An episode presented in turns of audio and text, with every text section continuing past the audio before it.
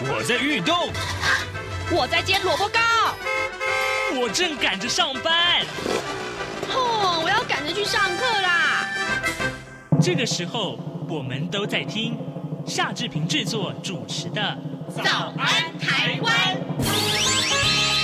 早安台湾带给你最热门的时事访谈，最感动的人物专访，最直接的民意表达。对，让我们一起收听《早安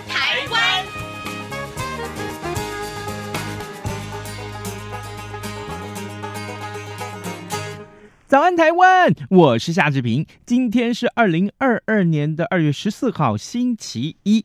哎，今天呢，志平在早安现场这个单元里面要跟您探讨这样一个财经话题，其实也是跟个人理财有关哦。各位，你知道吗？我读到的一个新闻啊，去年有高达新台币将近有十八亿元的信用卡红利点数，呃，就被蒸发掉了。嗯，你是不是？不知道你的信用卡可以兑换红利点数，可以兑换一些礼物呢？嗯，如果是的话，那你真的要好好的这个呃理财一下，好不好？呃，告诉我们这个呃你。到底有多少点数被蒸发了？我们要告诉你，诶，你是可以好好的来呃，这个照顾一下你的信用卡。好，呃，在呃等一下呢，我们要呃为您来邀请到德明财经科技大学的财务金融系的教师啊，呃陈怡雅，我们请呃陈老师在节目中跟大家一块来分享这个话题。在跟陈老师访谈之前啊，呃志平有一点点时间跟大家说一说各平面媒体上面的头版头条讯息。哎，我们首先看到今天新闻还不少呢。自由时报上面头版头条就是自由时报他们专访了呃疫情指挥中心的指挥官陈时中啊，他说到这个未来啊，就是元宵节之后要边境松绑，要开放商务客比照国民待遇。呃，在这篇专访里面，《自由时报》有提到，就是说元宵节之后啊，呃，这个将会有逐步松绑边境啊，就入境检疫从十四天要缩短到十天，这是必然的方向。陈世忠他说的，而且呢会拉长居家检验检疫期啊。那么此外呢，商务客人的这个入境啊，将会比照国民待遇，不再依照国家疫情风险而有缩短。检疫天数的差别，他并且透露已经找旅游业者讨论开放来台旅游的这个前置工作了。这是《自由时报》的头版头条。另外，《自由时报》头版上面也提到，就是有超过一百三十个港人到台湾来寻求政治庇护啊。那么，呃，这个年轻人为主，年纪最小的还不到十八岁啊。这这香港的情势很紧张，这也是大家所呃有的一个呃很重要的认知。另外，我们看到是联合报啊，呃，共军疑似是闯入了的我们的。东沙领空啊啊，到底怎么回事呢？呃，联合报的内文头版头条内文这样告诉我们了。他说，继月初啊，呃，国军在这个东引的东引岛的这个防区啊，发生了中共航机啊闯入管制空域的事件之后，那一批共机啊共军的这个飞机啊，呃，前天是疑似闯入了呃东沙岛的领空，呃，空军战管呢，呃，遭到民间的这个。侧录啊，对这个共军呃实施呃广播驱离时的这个录音，那这段录音的内容是什么？是说，呃，你已经进入我国领空了啊，影响我的这。呃，飞航飞航安全啊，立即回转脱离啊，这个呃，这是呃我们看到的录音的内容。那空军司令部昨天则是表示说，经过查证啊，当天也就是十二号当天，共机并没有进入东沙领空啊，广播的内容是预警性的驱离作为。好，这是联合报上面的告诉我们这件事情。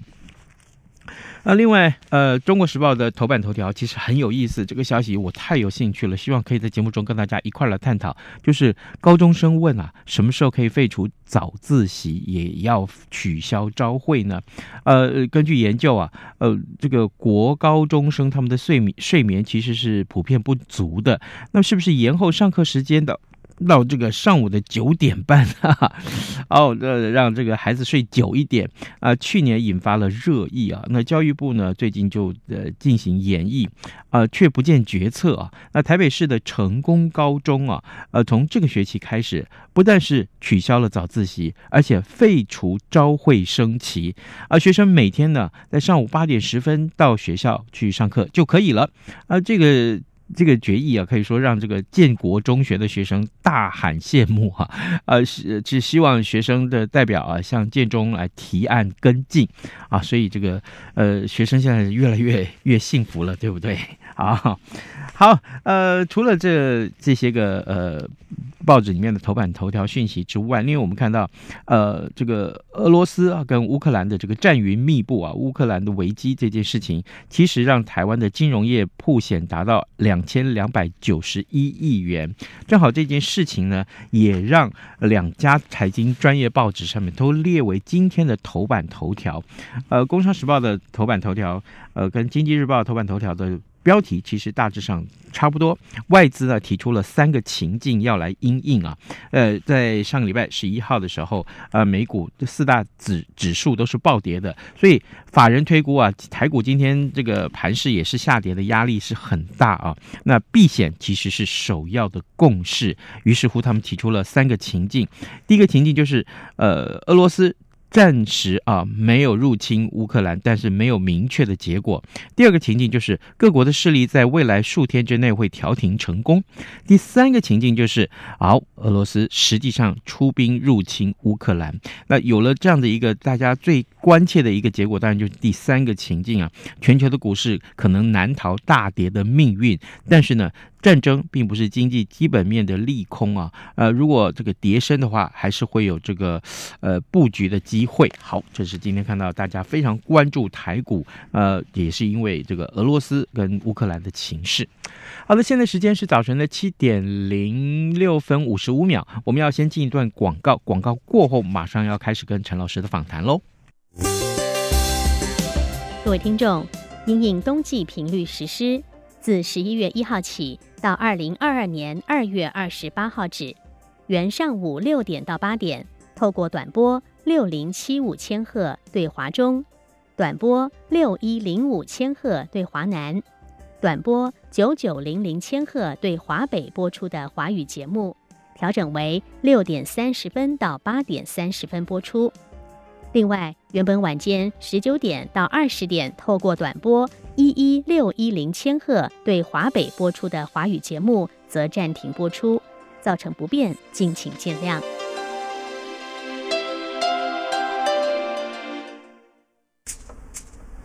早安，台湾，你正吃着什么样的早餐？吐司加火腿蛋，要一口，然后收听中央广播电台。早安现场。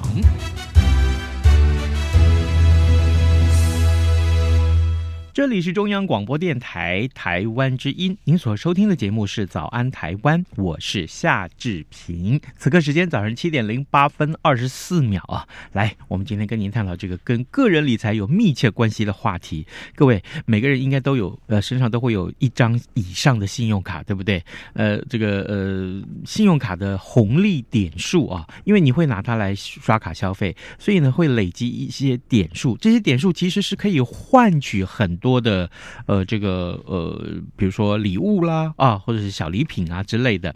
当然，也有人去兑换大型的家电啊什么之类的啊。那好，这个原因是这样，为什么今天我们要做这个题目呢？呃，打开搜寻引擎之后，其实我是要寻找一一则跟信用卡点数有关的新闻，结果没想到。我一直到第三页我才找到我要的消息，很夸张的是，前面这三页几乎全部都是跟信用卡相关的广告。全部都是广告啊，好可怕！那今天，所以我们要跟大家分享，你怎么样去管理你的信用卡红利点数。来，我介绍一下，今天我们的受访者就是德明财经科技大学财务金融系的教师陈怡雅老师，您早。早安，主持人早，各位听众朋友大家早。是老师，谢谢您。这个今天是情人节，对，啊、祝大家情人节快乐。好，这个呃，这个当然，这个你信用卡这件事情，就老师来讲，您是。是这个在学校就是教授这个个人理财，对不对？嗯，好。那第一个问题，我想先请教老师。其实我看到这个消息的时候，我是很惊讶。去年一整年，台湾有相当于十八亿新台币的信用卡的红利点数，被蒸发掉了。也就是说，消费者他们忽略了，根本就没有去兑换呢。好，那这个数据是怎么计算出来的？OK，关于这个十八亿的红利点数部分哦，我们就要稍微算一下数学哦。嗯，其实它是根据那个联合信用卡中心，它针对二零二零年那台湾国人一整年的签账金额大概是三兆零一百九十六亿，嗯、然后乘以零点三 percent，那零点三 percent 是用信用卡红利点数回馈率来计算，嗯，这样的话大概差不多就有九十亿的红利点数的一点金额。那呃，我们就推估说过去。去依照过去经验，大概差不多百分之二十的消费者都没有把红利点数给兑换掉，所以就是九十亿乘以二十 percent 就是十八亿。好，所以就十八亿的数字就是这么来的。那这篇报道其实就是要提醒消费者说，不要忘了让你的权益就睡着了，赶快去运用。百分之二十的呃消费者呃这个信用卡的使用者，他们忽略掉自己有这么多的点数，于是乎这样计算出来大概有十八亿元。是的。其实很多耶，对呀。可是那是呃全国的统计数字啦，嗯嗯、那就是比如全台湾两千三百万人口，嗯、然后每个人一点一滴这样累加起来的金额，这样、嗯。所以如果就个人的绝对数字来看的话，每一张信用卡上面的累积的红利点数来看，嗯、其实可能还没有那么多啦。是的，是的，嗯、呃，因为我们可以发现说，呃，我们每次在看那个信用卡红利点数的部分的话，大概哎，要是你记得的话，你就会赶快去兑换，比如说你可以用那个停车兑换啊。啊，或者是到那个便利烧商去按按红利兑点换点数兑换就兑换掉，但是难免就是有一些比较小的金额哈，是，那就是还没有到达哈 minima 的兑换的那个项目的话，然后这部分就被蒸发掉了，所以大家都忽略了呀。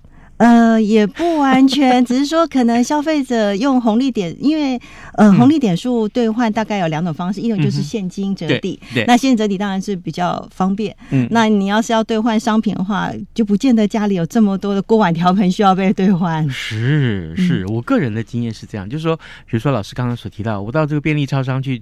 兑换这个吃的啦、喝的啦什么？是。可是我真正进去兑换的时候，我前面要输入一大堆，很是我的卡号，对，我的身份证字号，然后还要点点点点点，然后就我觉得输入那个已经是很很大的工程。对我个人来讲，我是比较懒散的啦。然后呢，进去以后一看，我就很很怒啊！为什么？哎，为什么我这么多的点数，为什么只能兑换这些个商品啊？要么就是一罐红茶，是，要么就是一包巧克力，嗯。坦白讲，这我我花个小钱可以买得到，我干嘛要我干嘛要这个啊？然后要顶多顶、uh. 多是泡面一包，嗯哼，哎，我觉得这个会不会是呃发卡银行给消费者、信用卡使用者的这个这个可以兑换的这个品项太少了，太价值太低了？呃，应该这么说，每家信用卡它的合作的厂商其实是不太相同的。嗯嗯嗯嗯、那有些呃比较大型的一些信用卡的，比如发卡量比较大的信用卡厂商，他、嗯、可能就会签约到比较好的一些呃消费者可以合作对象，比如说你看电影就有优惠啊，或者是你的餐厅就有优惠，你就觉得可、嗯、可用性就会比较多，就不光只是完全局限在就是超商的红利点数兑换一些牛奶啊、糖果、饼干这样子。哦，所以啊，所以。消费者如果要去申办信用卡的时候，嗯，你要先知道说，那如果你是这种所谓的利益型啊的消费者的话，那你可能要注意一下信用卡发卡银行所给你的这些回馈是什么。是的，每一张卡都有重点。是的，没错。所以我们看一下那个，尤其现在啊，很多呃年轻人，那比如说所谓的那个刚才初次开始使用那个消费理财的等的工具的话，嗯，信用卡其实是最好让人家上手的信用那个。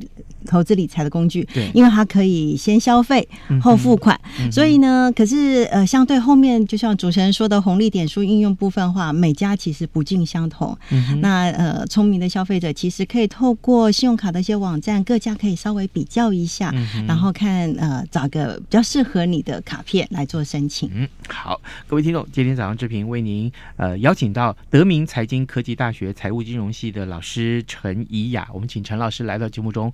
啊，这个现身说法啊，为什么这这个话题跟每个人都切身相关？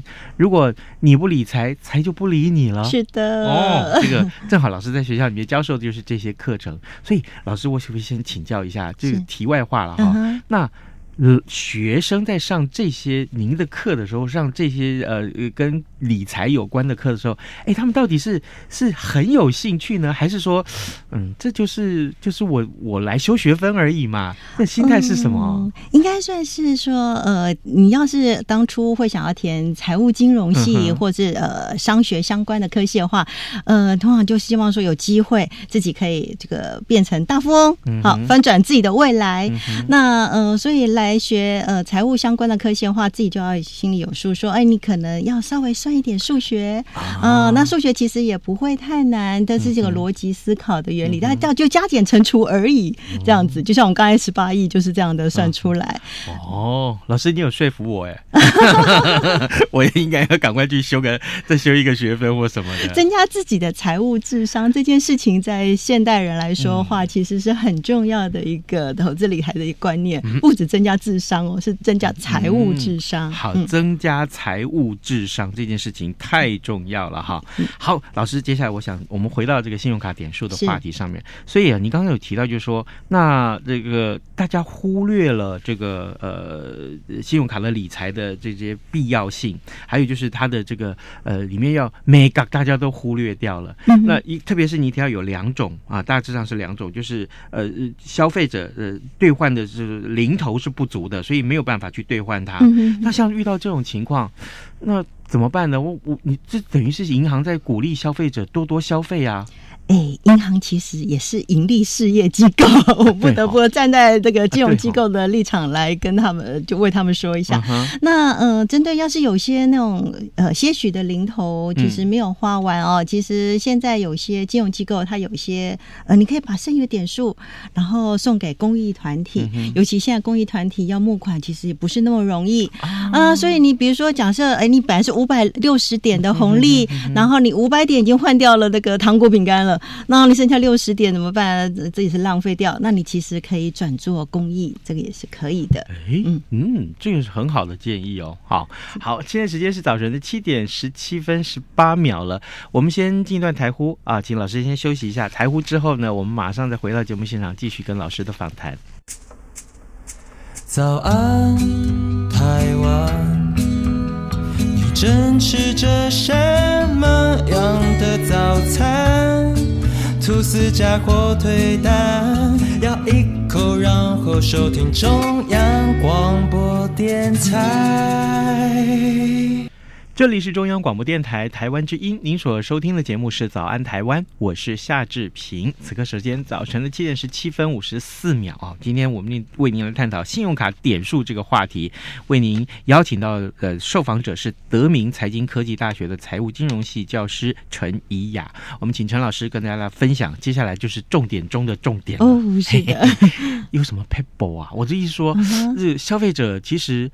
你如果你已经忽略掉这件事情，那你要提醒他不要忽略。是，可是好，我我愿意关注我的信用卡消费的点数，嗯，那我要怎么关切呢？有哪些个重点，或者哪些个一开始一定要注意的一些细节啊？老师，你可以提醒我们的消费者。嗯，要是呃提到一开始的话，其实就是当初你办卡的起心动念。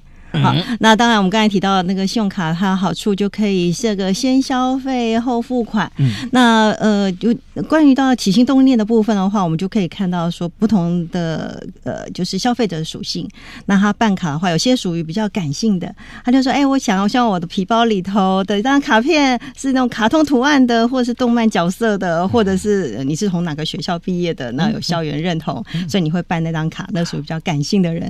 那呃，另外就是所谓比较。理性的人，嗯，那理性的人的话，他大概就会开始比较说，哎，其实信用卡最主要让银行获利的话，大概有几个方面，一个就是年费，好，要不要收年费这件事情，那个也是消费者其实要注意的。那有些银行会收年费啊，收多少啊？有些是不收，好，这是一个。那另外一个就是关于它的红利点数兑换部分，嗯，有些红利点数银行是用，哎，你消费多少金额换一点，比如说三十元啊，消费三十元就换一点。点，或者是你消费了两三千块哦，再换一点，类似像这样的，然后或者是用一定的比例的部分，然后才换一些点数。所以这个部分的话，也是呃理性消费者他可以稍微比较一下。那第三个部分的话，大概就是一般现在大家有时候报纸上会看到所谓的卡神，就很厉害哦，用那个信用卡，然后来这个让自己这个创造很多财富。那他其实就会比较说，哎，各家银行它的分期付款，或者是它的一些呃，比如说循环利息的的这种状况。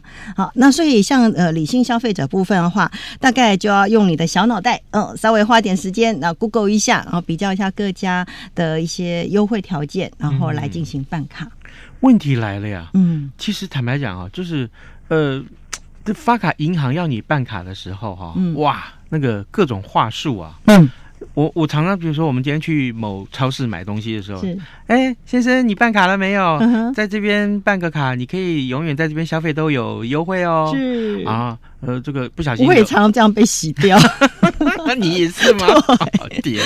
然后呢，不小心留了资料之后，你想说，嗯，我缓一下好了。我经过回去思考，我缓一下，没想到他们是夺命追魂呐！啊，这个一不断的一直催促你啊！哎，先生，你上次留留那个那个呃资料啦，你是不是要办卡啊？呃，嗯、我们办卡还有什么什么什么？后面还说，我跟你讲哦，你现在办卡，我送你什么？我送你吸尘器，嗯、是哦，还戴森的 吸尘器，我要不要办了？这张卡之后，可是我家已经有一个吸尘器啦。是的，那怎么办？我的意思是说，现在这种他们真的是好话说尽哎，可是哦，可是、嗯、等你办完了卡，嗯，开始使用的时候。有一个细节，那个是告诉你说，呃，本发卡金融机构有权更改契约内容。是的，我的一张卡就是说，嗯、呃，比如说我我使用每一次消费超过这八百八十八点的时候，我就可以呃有一张签单。嗯，那这个签单呢，累积五张六张就可以换拉面。嗯，哦，我那那几年我吃拉面吃到每个月吃拉面吃到怕了。是，哎，可是问题是有一天我突然接到通知说，现在这个签单啊。呃，超过一千两百八十八点才可以。嗯，你你你当初是说八百八十八，你就为什么现在可以就这样修正了？是的，他没有经过我同意耶，老师。怎么办？呃，其实呃，办理那个信用卡部分的话，其实是金融机构跟消费者签订的约定条款。嗯嗯。那他在条款里头，刚刚主持人就有提到说，哎，那个主就是金融机构，他有修改的一些权利。嗯嗯。所以有时候呢，难免消费者，就像我自己也常常收到，哎，他怎么又改了一些红利条件啊，或者是权益内容啊？比如说原来几次的那个机场接送啊，而现在就又都没有了，类似像这样子。对。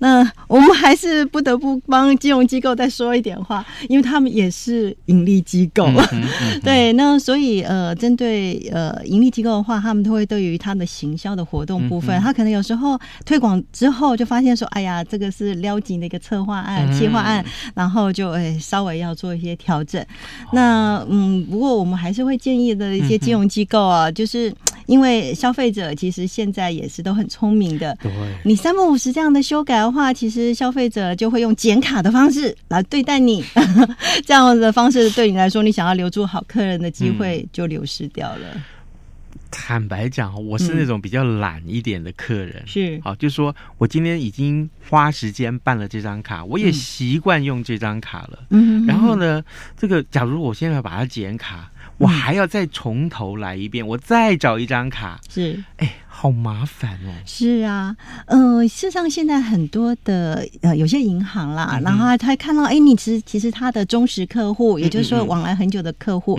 那呃，针对比如说刚刚提到红利点数呃，可能已经到期了，或者快到期了，还有这么多点来不及换的话，哎，你还是可以打一下零八零零，哦，这个这年头就是有炒有糖吃啊，也许就有机会。然后那个银行就看到哦，你是他好客户，然后为了那一点点数，然后是呃。比如说，嗯、呃，有一些权益上面，是你希望说能够维持跟上次一样的话，那他其实他可以呃稍微为了你量身定做啊，网开一面啊，然后就特别为你这个就是就放了一个放生条款。真的吗？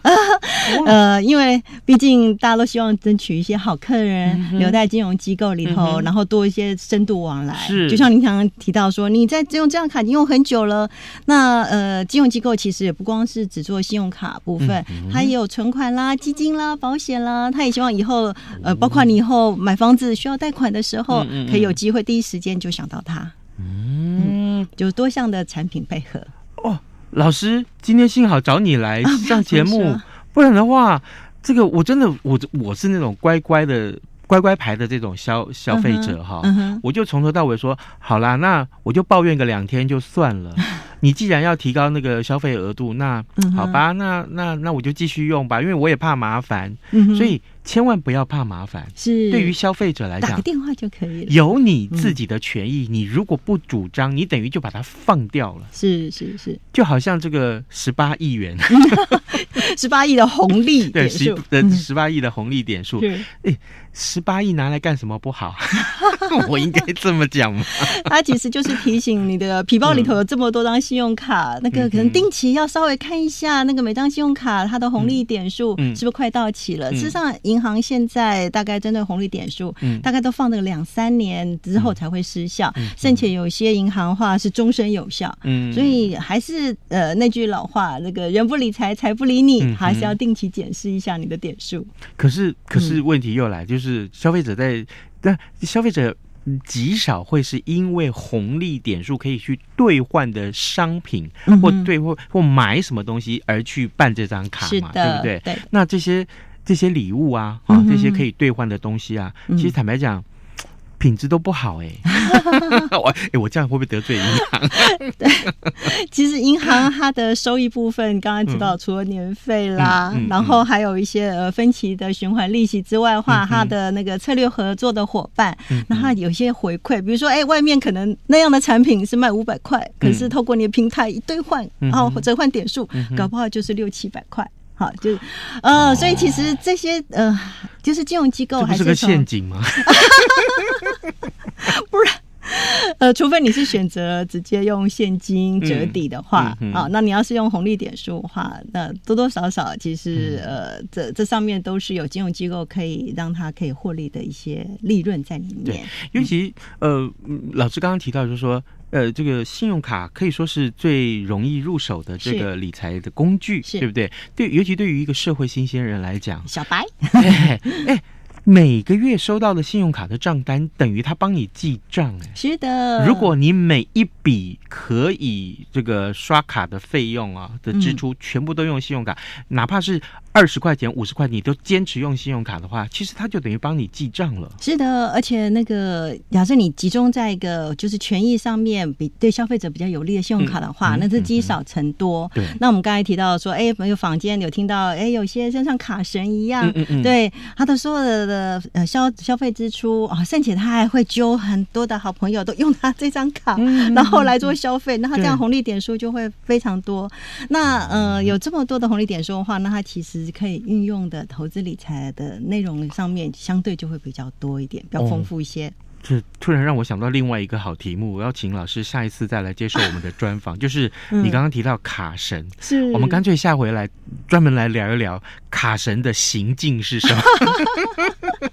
我讲这样啊，好像有点，好像有点瞧不起卡神，可是人家赚钱呢。是啊，那个金融机构也知道哈，就是有些消费者他真的很聪明，他可以知道说，哎，我要到达怎么样的门槛，然后就可以让他的获利是最高的。的，那呃，我们还是提醒一下，其实呃，有些消费者，那因为现在金融机构也都是用一些数据，所谓的 big data，嗯，然后他会稍微计算一下，哎，哪些客人他的呃，比如说刷刷卡行为，其实比较易于呃一般的状况，或者他的收入跟他支出其实是不均衡的话，嗯、那他就会有所限制。那当然，我们也希望说下次有机会跟同、嗯、跟那个听众朋友分享一下那些投资理财的部分。哦，太好了，太好了！就我相信大家对这个话题。都有兴趣，因为这个毕竟啊，老师来教大家怎么看紧你的荷包，增加自己的财务智商，让口袋变深一点，让钱包更深一点，这这不好吗？很好啊，是 好。呃，各位听众，今天早上这边啊，非常荣幸为您邀请到陈奕亚老师啊，他在财经德明财经科技大学财务金融系任教啊。这个呃，当然这么多的这些理财的细节。呃，我特别要在最后再强调一点，你手上也许至少有一张的信用卡，嗯、呃，有有七八张的，我看大有人在啊。可是你都怎通常怎么管理它呢？